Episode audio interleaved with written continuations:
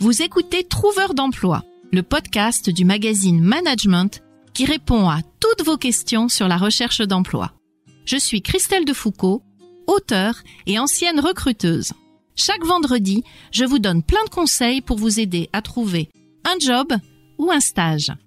Si vous avez des questions, vous pouvez me les poser sur LinkedIn, mais aussi sur notre nouveau répondeur au 01 73 05 45 27. Chers amis de Trouveurs d'emploi, bonjour.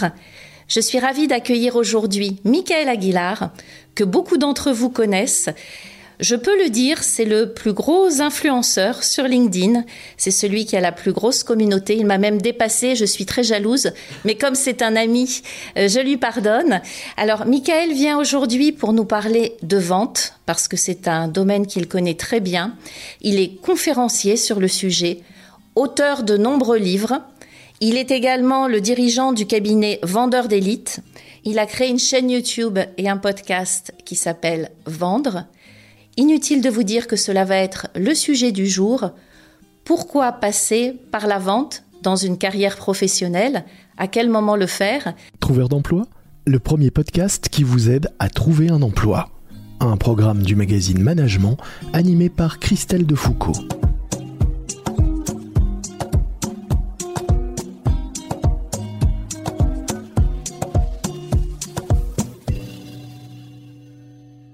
Alors je vais laisser Michael se présenter parce que je n'ai peut-être pas tout dit sur lui et je vais le laisser également démarrer sur le sujet de la vente. Bonjour Christelle, quel bonheur de te rencontrer enfin, ça fait longtemps qu'on se connaît via les réseaux sociaux et enfin on se voit et je suis ravi d'être invité dans, cette, euh, dans cette émission qui est superbe. Donc on va parler effectivement de, de vente. Bon, la présentation, tu l'as faite, il euh, n'y a pas grand-chose à rajouter, si ce n'est que euh, peut-être euh, j'enseigne, j'ai enseigné et je continue d'enseigner un peu l'efficacité commerciale, la vente. ça a été à HEC puis à la Sorbonne.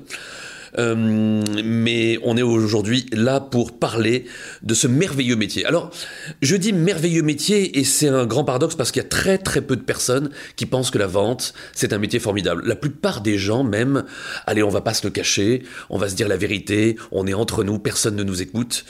Tout le monde déteste les vendeurs. Alors tu sais que tout le monde déteste aussi les recruteurs et on va parler tout à l'heure de l'analogie entre euh, ce, métier de la vente et puis le métier du recrutement. Mais je te rejoins sur le fait que c'est un très beau métier. Alors ce qu'il faut préciser pour nos auditeurs, c'est que nous avons commencé notre carrière, toi et moi, dans la vente. Et moi j'ai toujours dit que c'est ce métier et donc j'ai toujours dit que ce métier m'a tout appris et m'a tout permis ensuite dans les différents postes que j'ai occupés. Et je te rejoins complètement par rapport aux personnes qui cherchent un job actuellement, que ce soit leur premier job ou que ce soit des personnes en reconversion. Je vous invite vraiment à découvrir ce métier, à vous intéresser à ce métier et à aller vers ce métier. Et je vais rendre la parole à notre ami Michael qui va confirmer, j'espère, mes propos. Mais oui, mais, mais bien sûr. Et, et c'est le grand paradoxe, Christelle, c'est que tout le monde déteste les vendeurs et tout le monde fait de la vente. Euh, c'est formidable. Je ne connais pas un métier qui échappe à cette nécessité de devoir à un moment euh, vendre. Donc tout le monde fait de la vente. Euh, Emmanuel Macron doit vendre ses idées de réforme des retraites. Il a vendu sa candidature. Actuellement, il y a les législatives qui vont se dérouler. Tout le monde doit essayer de se vendre afin d'être élu. Un médecin doit vendre l'idée de reprendre le sport, de changer de régime alimentaire. tout le monde a quelque chose à vendre. Donc il vaut mieux savoir comment ça fonctionne. Et effectivement, tu l'as souligné, ce métier est merveilleux euh, parce que, euh, mais d'abord parce que c'est le métier le plus important. Mais on va se dire les choses telles qu'elles sont. Euh, dans une entreprise, tout le monde coûte de l'argent, il n'y a qu'un seul métier qui rapporte de l'argent, c'est le métier de vendeur. C'est le seul centre de profit. Un, marketeur, il coûte de l'argent, un comptable, il coûte de l'argent, un juriste, il coûte de l'argent, un président, il coûte, mais le vendeur, lui, il rapporte. Et s'il y a quelque chose qui est important, la finalité de l'entreprise, c'est quoi? Ben, C'est d'avoir des clients. Euh, le, trésor d'une entreprise, ce sont ses clients. Et qui est-ce qui va les chercher? Qui est-ce qui les trouve? Qui est-ce qui euh, les fait fructifier? C'est le commercial. Voilà pourquoi ce métier est absolument euh, incontournable. Alors maintenant, pourquoi faire de la vente? Tu sais, j'ai énormément de personnes qui, qui assistent à mes conférences ou d'étudiants que j'ai eus qui m'ont dit, moi je voulais pas faire de la vente, et puis je vous ai écouté, et ça m'a donné envie d'être commercial, d'être vendeur, et ça a changé ma vie. Ce métier a changé ma vie. Alors pourquoi c'est un métier qui euh, qui change une vie? Ben pour une raison très simple. C'est d'abord que c'est un métier, c'est peut-être le métier qui demande le plus de qualité. Euh, et qui développe le plus de qualité. Parce qu'effectivement, euh, il va falloir savoir euh, écouter, prendre en compte l'autre, faire preuve d'intelligence émotionnelle, savoir parler, savoir donner envie, savoir susciter le désir, savoir faire preuve de, comment dire, de, de solidité face à l'adversité inévitable. En fait, c'est un métier qui, qui réclame un nombre de qualités incroyables et qui développe des qualités. Euh, lorsqu'on est passé par la vente, lorsqu'on fait de la vente, eh bien, euh, on doit développer tellement de qualités que lorsqu'on en sort, eh bien on est quelqu'un d'autre. Effectivement, pour être un bon vendeur, il faut euh, du savoir, du savoir-faire, du savoir-être, euh, des qualités mentales. Il faut savoir écouter, il faut savoir être attentif à l'autre, il faut savoir l'observer, il faut savoir argumenter, donner envie, stimuler le désir, savoir répondre aux objections, savoir euh, contrer l'adversité. Il faut savoir conclure une vente, il faut savoir se rendre sympathique, il faut faire preuve de, de, de, de persévérance c'est un métier qui, euh, qui développe la confiance en soi, qui développe l'intelligence émotionnelle. On en sort euh, toujours grandi. Toujours. Et alors, je te confirme, et je ne sais pas si tu as observé ça, mais moi, je suis rentrée dans la vie professionnelle en 87. Alors, je crois que je suis un peu plus vieille que toi.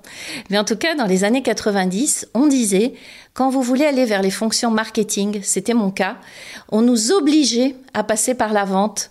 Et euh, c'était un peu un parcours obligé, ce qui n'est plus le cas à l'heure actuelle. Moi, je n'entends plus de jeunes qui cherchent un poste dans le marketing à qui on a dit faites deux ans ou trois ans de vente. Ça date de mon époque. Et à l'époque, je râlais parce que je n'avais absolument pas envie euh, d'aller euh, vers ce métier-là. Et en plus, moi, je suis rentrée dans les télécoms et n'ayant jamais rien compris à la technique, j'ai vendu pendant longtemps des produits que je ne comprenais pas, mais je les ai très bien vendus quand même. Néanmoins, après avoir fait toutes ces années de vente, j'ai compris pourquoi on m'avait dit ça. Parce que quand tu es par exemple dans un métier marketing, tu vas par exemple, quand tu es dans un marketing, quand tu es dans un, euh, quand tu es dans un métier marketing, par exemple comme du marketing opérationnel et même du marketing stratégique, tu dois créer des outils pour aider les vendeurs à mieux vendre. Tu dois créer des outils pour attirer les clients.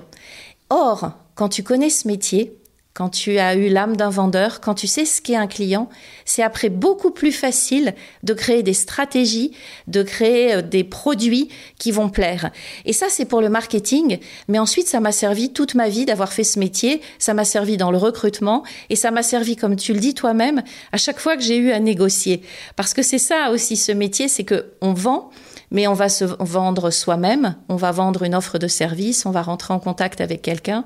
Il y a cet esprit de négociation et je trouve que c'est un métier mais vraiment mais tellement riche. Et puis il y a une dernière chose, c'est et je crois que tu l'as dit euh, quand tu parlais d'enfoncer des portes, de rencontrer des gens, euh, de d'aller vers les autres. Je crois que c'est un métier qui pousse à oser. On ose, on accepte de se prendre des murs, on accepte de se prendre des portes, mais on n'a jamais aucun regret parce qu'on sait qu'on a osé et qu'on a tout tenté. Absolument.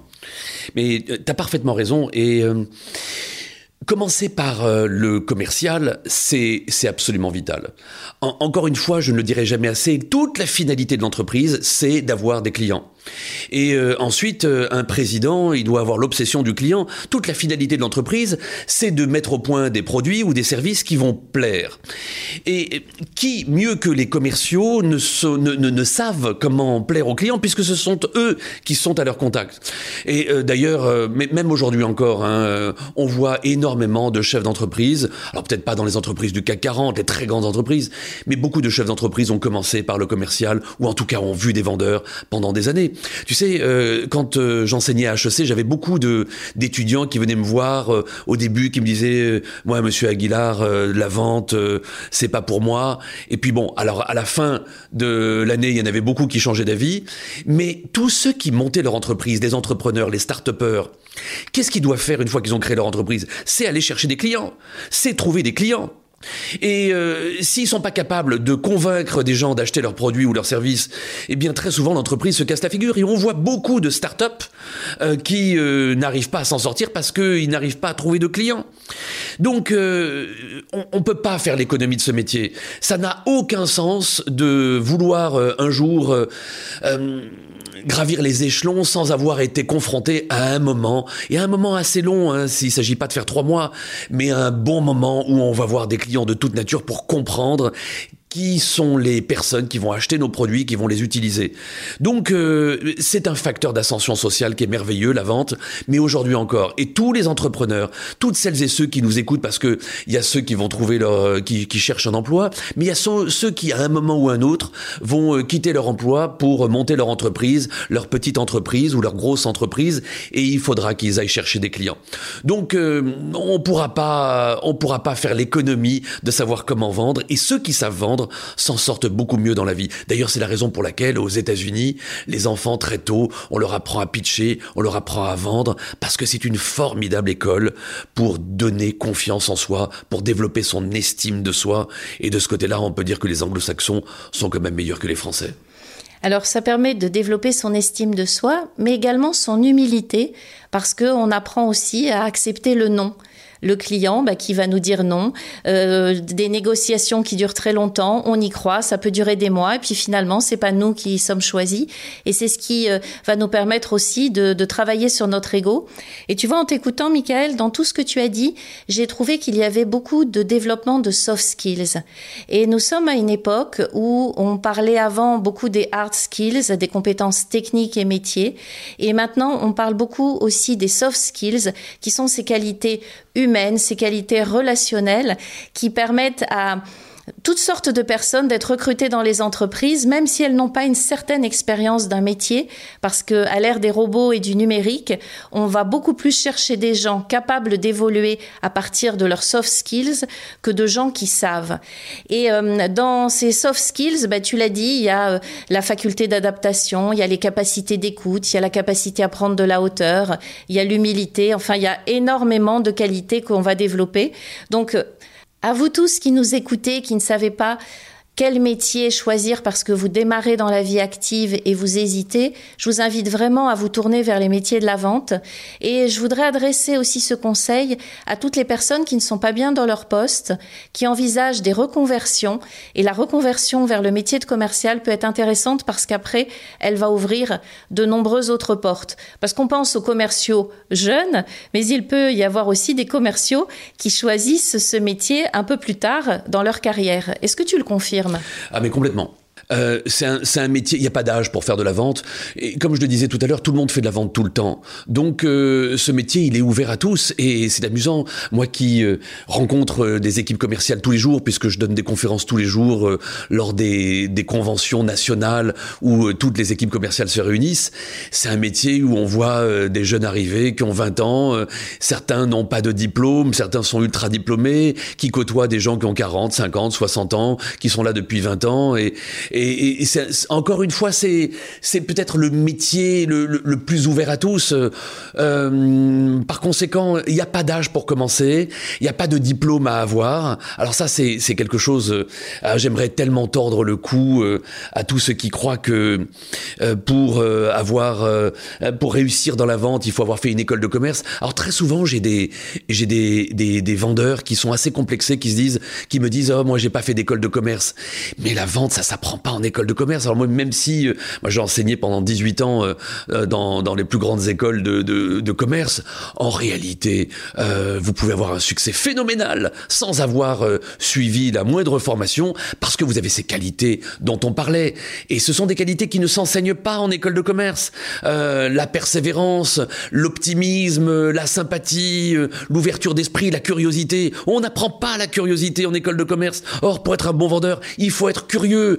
N'en prend pas l'optimisme en école de commerce. Or, il faut être optimiste. Pourquoi? Parce que parce que c'est difficile, parce que parfois, comme tu le disais, on prend des murs, parce que euh, c'est une école d'humilité. Vous pouvez aller voir dix clients de suite et échouer dix fois de suite avant que le onzième vous dise oui.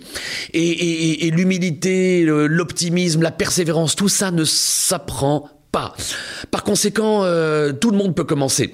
Et d'ailleurs, c'est la raison pour laquelle beaucoup d'étudiants de très grandes écoles rechignent à faire du commercial. Parce qu'ils vont être confrontés à des autodidactes qui vont être meilleurs qu'eux. Et encore une fois, humilité, quand tu es un bac plus 5 et tu sors des plus grandes écoles de commerce, de voir que quelqu'un euh, qui est sorti du système éducatif peut être meilleur que vous. Et c'est ce que j'aime passionnément dans cette euh, discipline qu'est la vente, c'est qu'il y a un juge de paix qui est terrible, qui s'appelle le résultat. Et tu peux pas faire semblant. T'es un bon vendeur, ça se voit tout de suite. T'es un mauvais, un mauvais vendeur, ça se voit tout de suite. Il y a plein de métiers où on peut faire semblant. Euh, t'es euh, dans la communication, la pub, t'es un bon publicitaire. Euh, comment le savoir véritablement euh, C'est difficile tout ça. Mais quand t'es un bon vendeur, t'as un chiffre d'affaires, t'as transformé des clients, t'as vu 10 clients, il y en a 3 qui t'ont acheté quelque chose, alors que les autres, ils tournent plutôt à 2, ben, ça veut dire que t'es meilleur.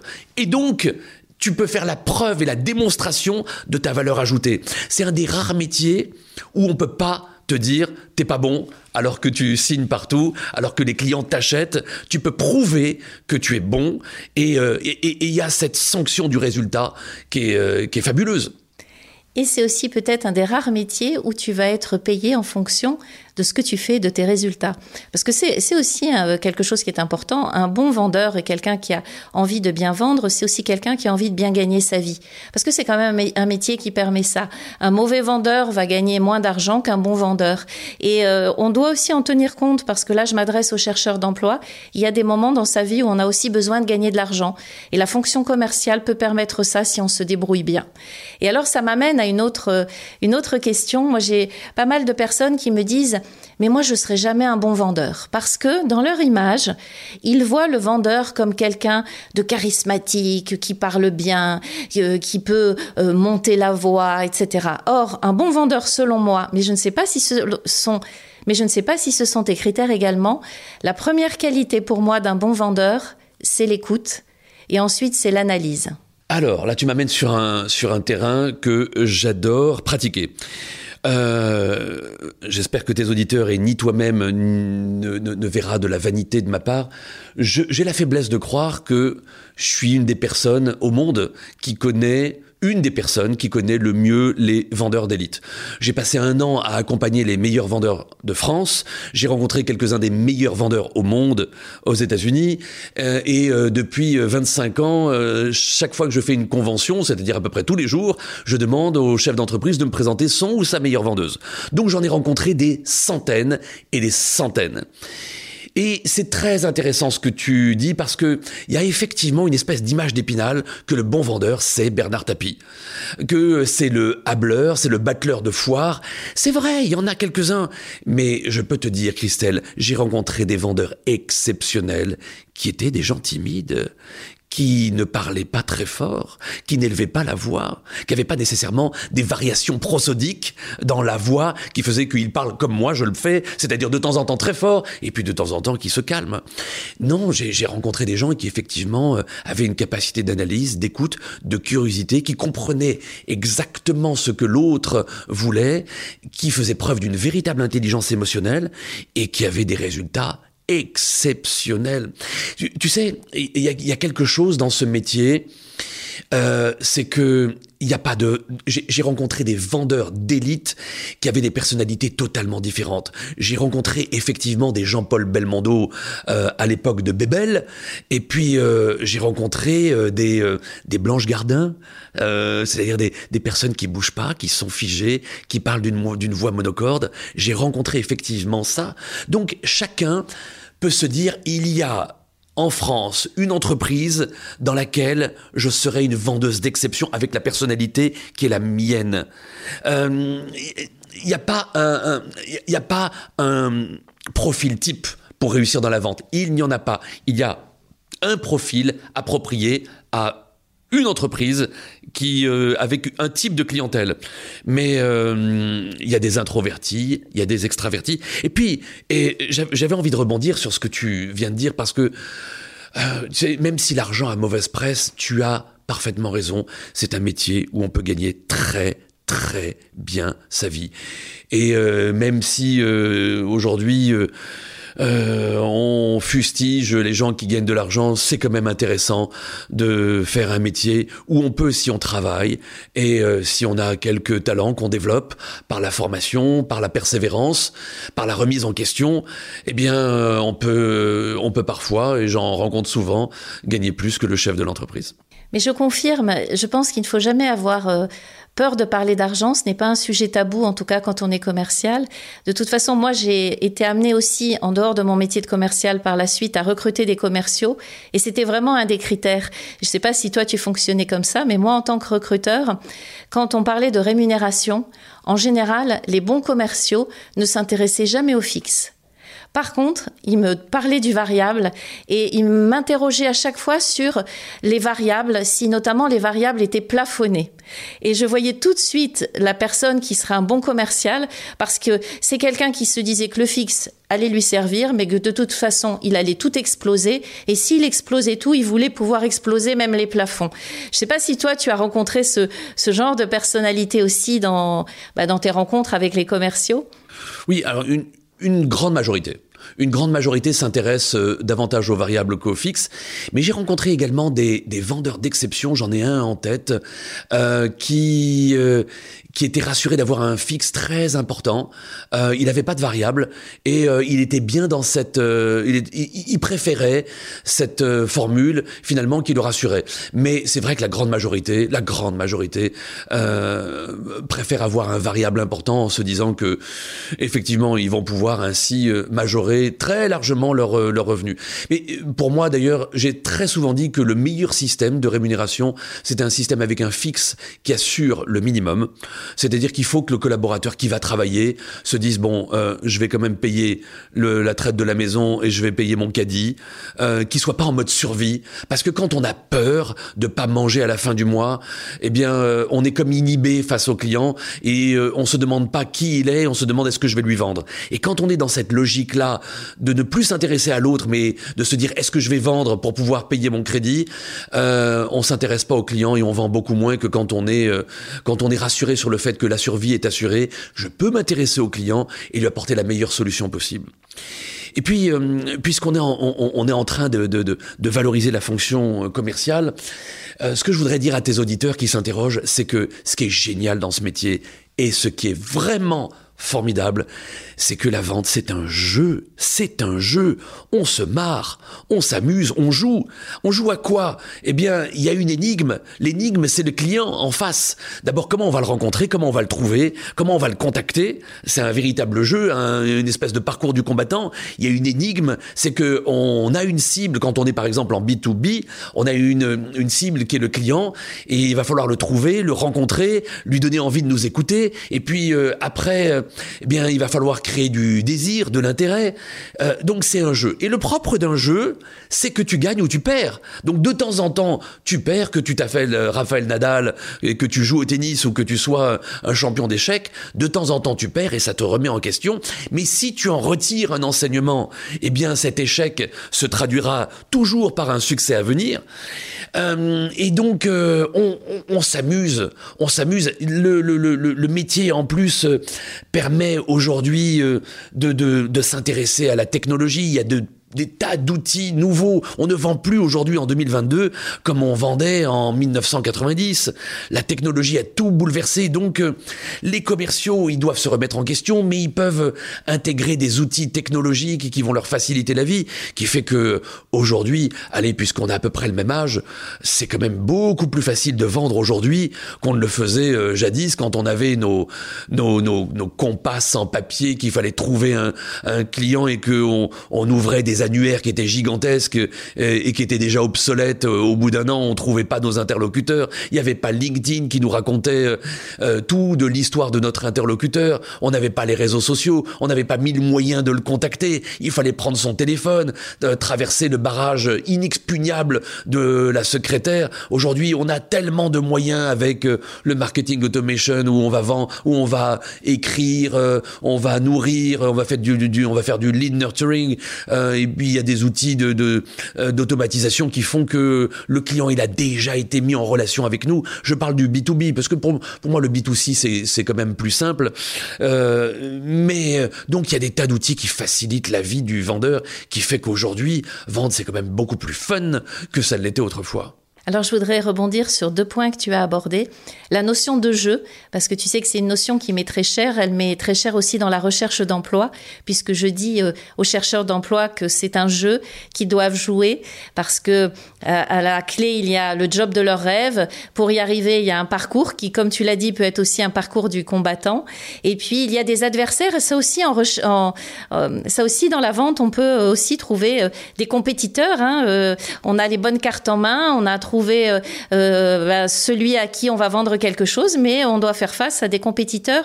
Donc la notion du jeu, je la trouve vraiment intéressante. Euh, c'est vrai que moi, j'ai des souvenirs d'avoir beaucoup joué quand j'étais commerciale et je rapproche beaucoup la fonction commerciale, comme je le disais, à la recherche d'emploi. Je pense que c'est aussi pour ça que ça va intéresser les, les personnes qui nous écoutent. C'est un jeu et quand on échoue, eh bien, on se remet en cause et puis c'est un entraînement. On s'entraîne en permanence quand on vend.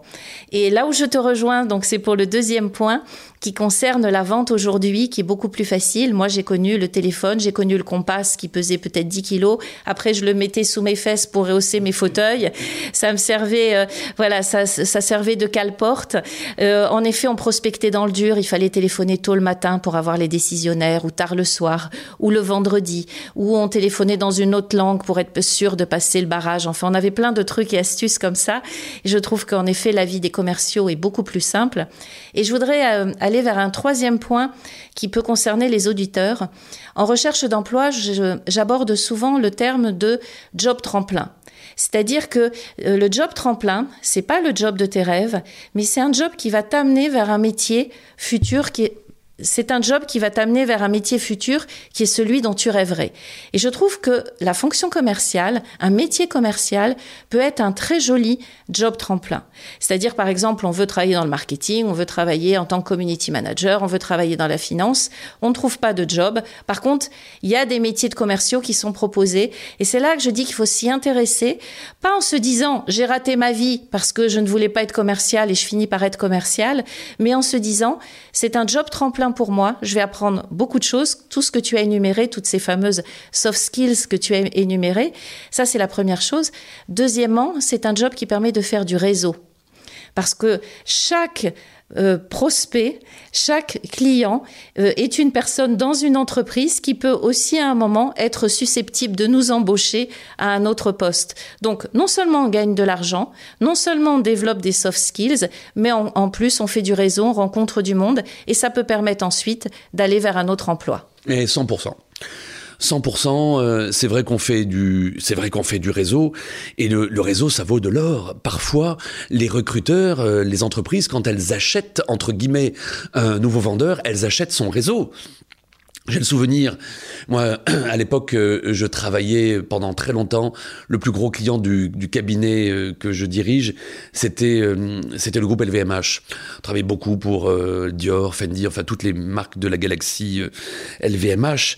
Et je me souviens, un jour, ils avaient recruté une directrice de boutique euh, qui travaillait chez Armani et qui est passée donc euh, chez Dior.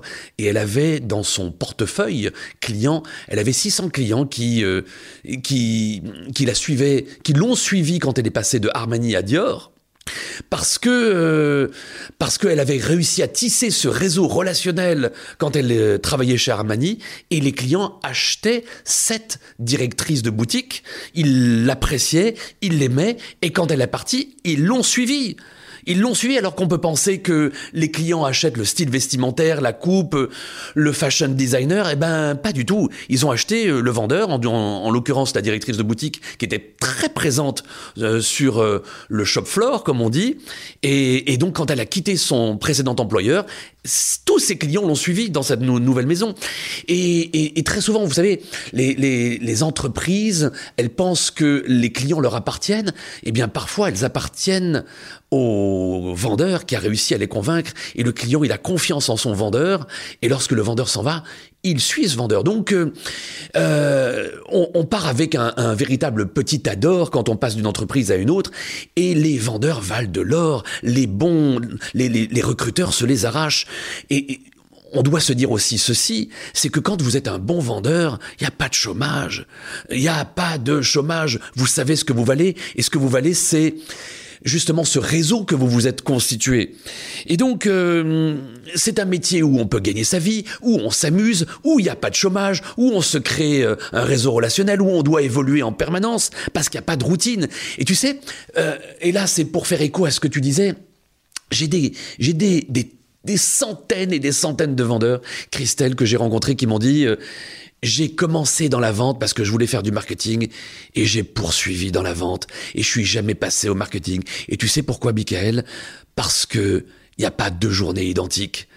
On, vend des produits toujours différents, à des clients toujours différents. Les clients évoluent, ils ont des problèmes nouveaux. Il faut leur trouver des solutions. On ne s'ennuie jamais dans ce métier. Alors que, effectivement, euh, bon là, ça va pas faire plaisir à certaines personnes qui vont écouter, mais il y, a des métiers qui sont beaucoup plus routiniers. Quand on est euh, comptable ou juriste, les journées se ressemblent parfois. Mais quand on est commercial, euh, je dis commercial, hein, je dis pas celui qui va vendre euh, dans un point de vente euh, toujours le même produit, le même parfum euh, chez Sephora. non, je parle des commerciaux, des vendeurs qui vendent des produits, des solutions, des services ou qui se vendent parfois eux-mêmes. Là, il n'y a pas d'ennui, il n'y a pas de routine. Et c'est ce qui fait que voilà un atout de plus.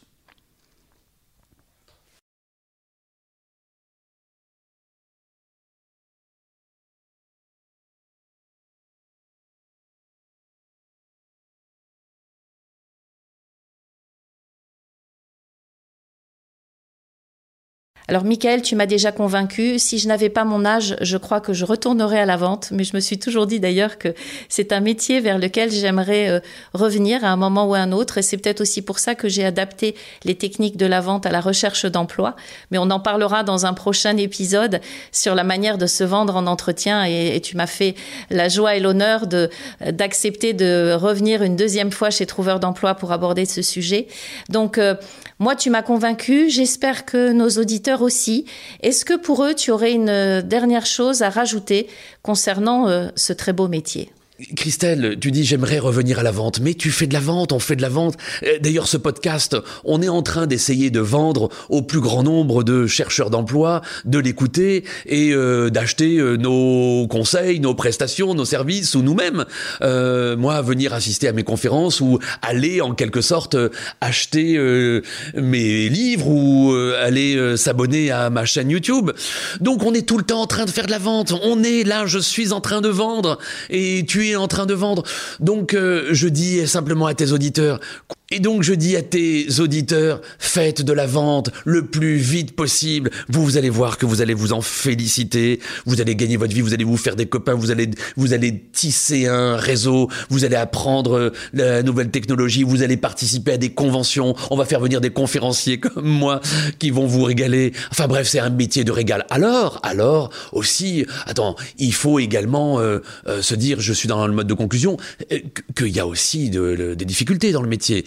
Et la difficulté, c'est de temps en temps essuyer des échecs qui font un peu mal, qui sont douloureux pour l'amour propre, mais c'est pour ça qu'on est bien payé, parce qu'on est capable d'encaisser ça. Sinon, on serait des, on serait des releveurs de compteurs EDF et on serait payé au SMIC. Et c'est jamais le cas. Quand on est dans la vente, dans 99% des cas, on est largement mieux payé et parfois, euh, on a même des salaires qui dépassent celui du président. Alors, tu as parlé de difficultés. Je voulais conclure, mais je voudrais quand même rajouter un petit point par rapport euh, aux chercheurs d'emploi qui nous écoutent et qui postuleraient à des métiers de la vente. Il est possible qu'à un moment, le recruteur leur demande est-ce que vous vous sentez plutôt l'âme d'un commercial chasseur ou l'âme d'un commercial éleveur? C'est des questions qui existaient il y a 30 ans, qui existent, euh, qui existaient il y a 20 ans, qui existent toujours. Alors, petite précision. Le commercial chasseur, c'est plutôt quelqu'un qui va avoir l'âme d'un chasseur et qui prospecte dans le dur et qui va ensuite signer euh, des contrats.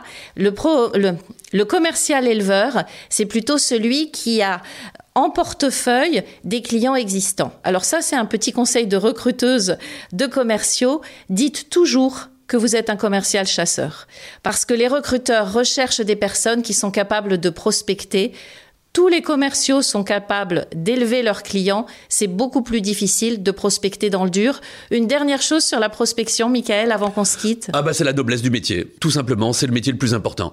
Les chasseurs sont ceux qui font rentrer les clients et tout le monde vit du travail d'être chasseur. C'est le chasseur qui gagne le client et euh, l'éleveur, lui, ne fait que le développer. Donc euh, la noblesse du métier, c'est d'aller voir quelqu'un qui n'est pas client chez nous et de le convertir en un client fidèle. Et une fois qu'on a réussi à accomplir cet exploit, eh bien, on devient la personne la plus importante de l'entreprise. Merci beaucoup, Michael, pour le temps. Merci pour cette invitation. Merci beaucoup pour le temps que tu nous as consacré. Merci à vous, chers auditeurs. On vous donne rendez-vous la semaine prochaine pour parler, toujours avec Michael, de comment se vendre en entretien. Merci d'avoir écouté Trouveur d'emploi. Si cet épisode vous a plu et que vous souhaitez faire connaître ce podcast au plus grand nombre, mettez-nous des étoiles. Vous venez d'écouter Trouveur d'emploi, un podcast du magazine Management présenté par Christelle Defoucault et réalisé par Lucas Vibo.